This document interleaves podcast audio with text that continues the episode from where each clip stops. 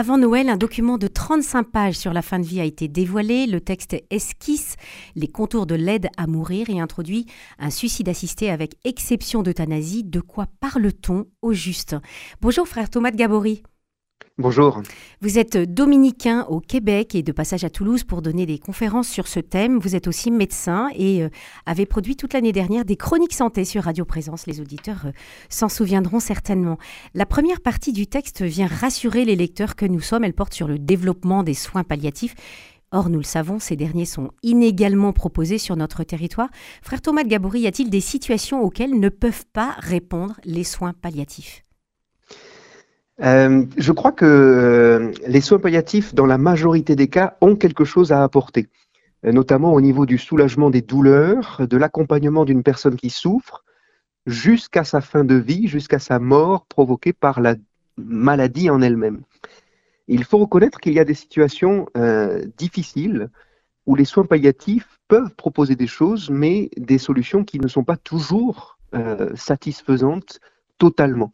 Donc il y a des situations où euh, les soins palliatifs font appel à des traitements, à des soins euh, de type sédation pour euh, proposer une solution à ces souffrances qu'on dit réfractaires ou insupportables.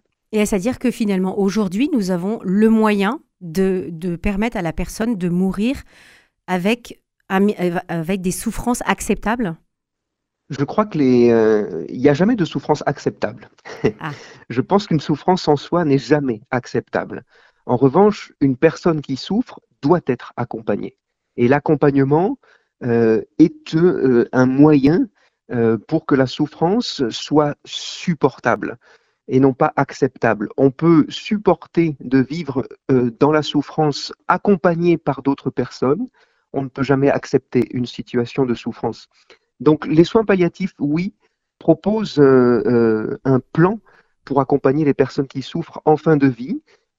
Je crois qu'il ne faut pas non plus idéaliser, et euh, ce ne sont pas toutes les personnes qui acceptent des soins palliatifs, et ce ne sont pas toutes les personnes qui trouvent une solution idéale dans les soins palliatifs. Il ne faut pas idéaliser trop les soins palliatifs, même si je suis un médecin de soins palliatifs, et que je suis bien convaincu de la nécessité et de l'utilité des soins palliatifs en fin de vie. Mhm. Ça n'est pas non plus la panacée pour tous, même si je crois que le travail des soins palliatifs est extraordinaire auprès des patients en fin de vie. Mais alors si vous dites, Frère Thomas Gabory, que ce n'est pas la panacée, quelle autre solution pour accompagner les personnes jusqu'à la mort?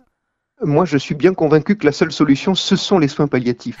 mais, euh, mais il ne faut pas en faire un idéal. Mhm. En tout cas, lorsqu'on parle du débat euh, sur l'euthanasie ou l'aide active à mourir ou l'aide à mourir, peu importe comment vous l'appelez, c'est la même réalité à chaque fois.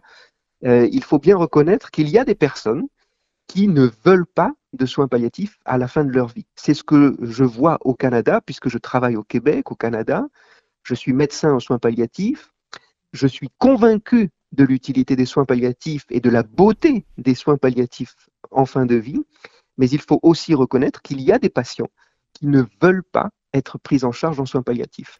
Eh bien, pour ces patients, moi, je n'ai pas de solution puisque je suis en soins palliatifs. Mm. Donc, il faut bien reconnaître qu'on ne peut pas forcer quelqu'un à, à, bénéficier de soins palliatifs lorsque les patients ne le souhaitent pas. Mm. Vous voyez, on est, on est parfois un peu bloqué et donc, on ne peut pas dire que les soins palliatifs sont à 100% la solution contre l'euthanasie. Hmm. Ça n'est pas vrai parce qu'il y a des patients qui ne le, qui n'en veulent pas. Le deuxième volet du projet de loi sur la fin de vie vise à renforcer le droit des patients.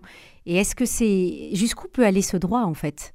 Mais le droit des patients à quoi? Alors renforcer le droit des patients, ça veut rien dire. Donc c'est pour ça qu'il faut faire attention à ce texte que personne n'a lu, euh, qui est accessible seulement à quelques journalistes, mais donc personne ne, peut lire ce texte aujourd'hui, et en plus c'est un texte qui sera modifié.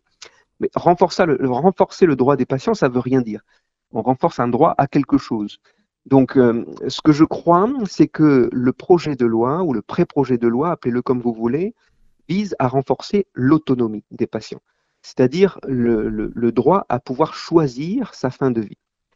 Euh, euh, pour moi, c'est une folie que de mettre le principe d'autonomie et d'autodétermination en premier.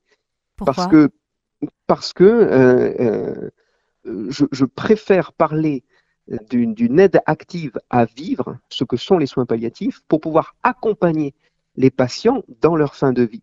Mais mettre au sommet le principe d'autonomie et d'autodétermination, c'est une folie parce qu'on on, laisse les patients choisir dans des situations de souffrance des solutions qui ne sont pas nécessairement pour leur bien. Donc, mmh. euh, je, je, je, crains euh, l'évolution de, de, de, ce principe d'autonomie euh, comme au-delà, au-dessus de tous les autres principes. En 2012, le rapport SICAR sur la fin de vie mettait en avant le fait de penser la fin de vie solidairement. C'était la solidarité qui était mise en avant. Aujourd'hui, dans les titres de tous les rapports, il y a le mot autonomie. Je suis craintif parce que au Canada, justement, c'est le principe d'autonomie et d'autodétermination qui est en avant de tous les autres principes et au-dessus de tous les autres principes.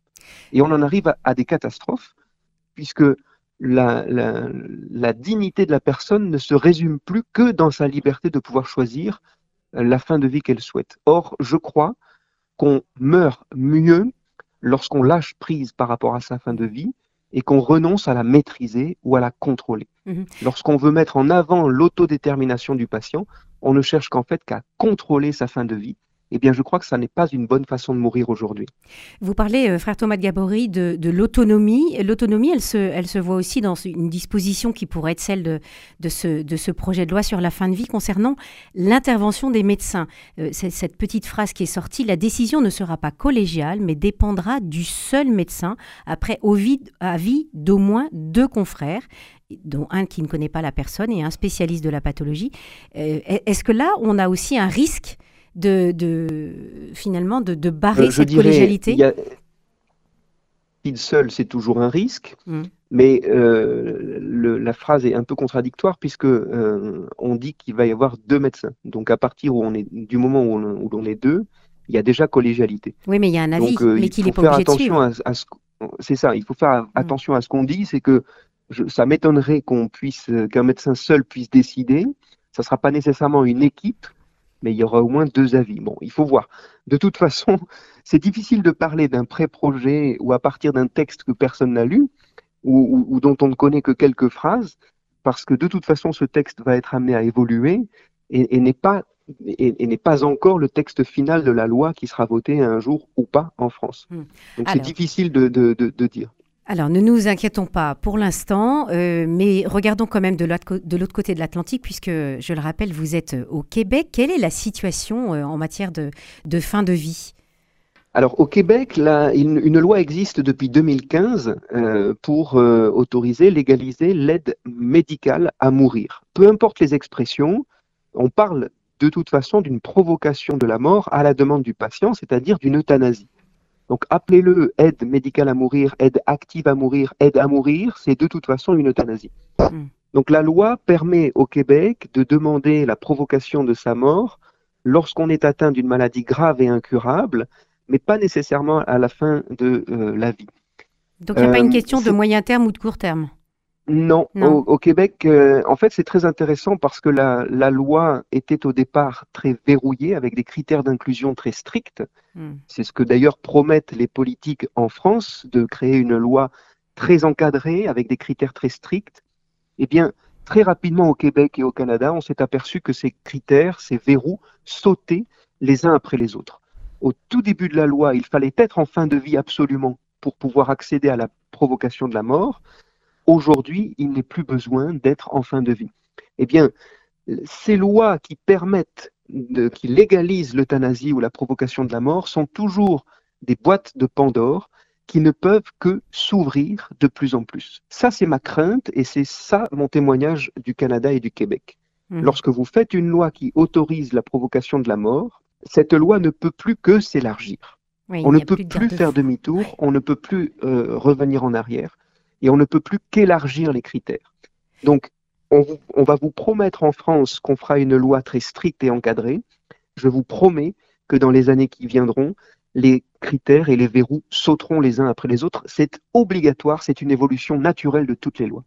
Est-ce qu'il y a euh, euh, une, implication des médecins et dans, et dans quelle mesure euh, pour, pour cette aide Alors oui, au Québec, ce sont les médecins, voire des infirmières spécialisées qui, qui provoquent la mort de leurs patients par injection.